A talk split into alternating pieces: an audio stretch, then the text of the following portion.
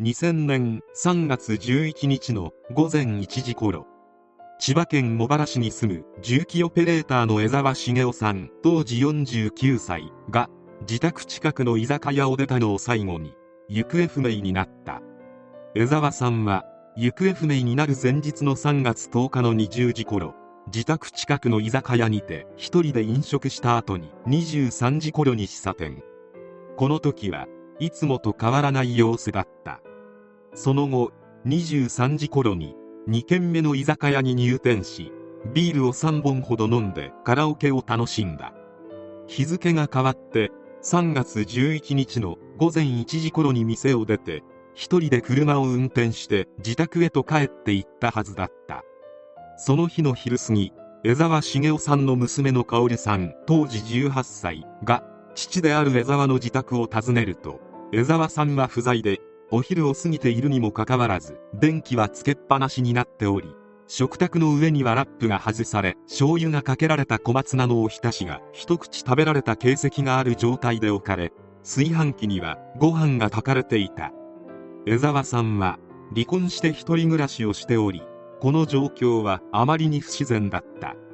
薫さんは江沢さんの携帯に電話をかけるが一向に出ない。夜まで待っていても帰る気配すらないため22時頃に薫さんの旦那さんに迎えに来てもらうため江沢さんの部屋にあった固定電話の受話器を取った。ところが電話は普通になっておりおかしいと思い調べてみると電話線が刃物で切断されていることに気がついた。次の日江沢さんが仕事先を行方不明になった10日以降無断欠勤していることが分かり薫さんは再び父の自宅へと向かうがドアを叩いても反応はない。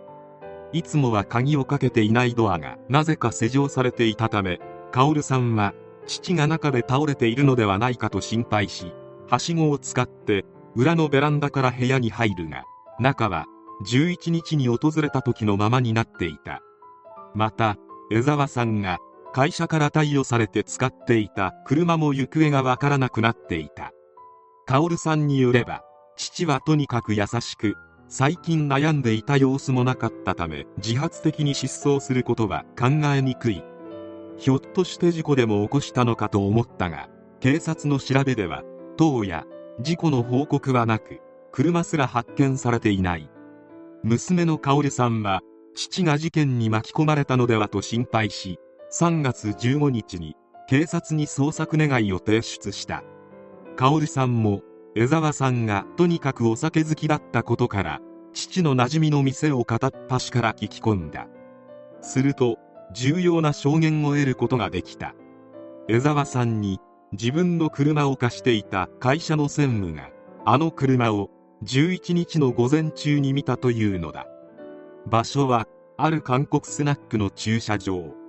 その店には江沢さんもかつて通っていたことがあった。ナンバープレートは確認していないが予備タイヤ塗装の形状車の傷から間違いないと思う。そして午後その店の前を通った時には車はすでになくなっていた。薫さんは江沢さんが行方不明になる頃妊娠7ヶ月目でお腹の中で育っていく我が子の報告をどうしてもしたかった。しかしなかなか証拠は見つからず最後に車を止めていた韓国スナックもなくなり4年の時が流れた。失踪から3ヶ月後に生まれた子供の顔も拝んでない江沢さんの行方はわからないままだった。途方に暮れた薫さんが頼ったのはなんとテレビ番組。薫さんはテレビ朝日の生放送事件報道番組「奇跡の扉テレビの力」に情報提供の呼びかけを依頼。テレビの力は2004年10月11日と10月25日に2度にわたってこの事件を取り上げた。するとその生放送中に江沢茂雄さんが最後に目撃された居酒屋の関係者の女性から江沢さんが店内にて酒瓶などで血だらけになるまで暴行されるのを見た。との情報提供があった。この情報提供者の女性は犯人の2人とも顔見知りでこの2人から被害者の江沢茂雄さんは生きていると聞いていたため警察への通報を行わなかったということだった。しかしテレビの力を見て江沢茂雄さんがその日以来行方不明になっていることを知り慌てて番組宛てに情報提供を行ったと説明している。番組は犯人の逃亡や証拠隠滅。情報提供者が危害を加えられる恐れなどを考慮して放送を自粛し秘密裏に番組に寄せられた情報の警察への提供を行った。この情報が元になり千葉県警捜査一課と茂原署は2005年3月16日無職内山俊則38歳と無職中山隆夫30歳を逮捕した。2人は江沢さんを県中央部の山中に運び崖から投げ落としたと供述。内山と中山は自分たちがやった事件が取り上げられていた番組「奇跡の扉テレビの力」を主張しており遺体を発見して移動しようとして現場で遺体を探していたが遺体が見つからなかったことも供述した。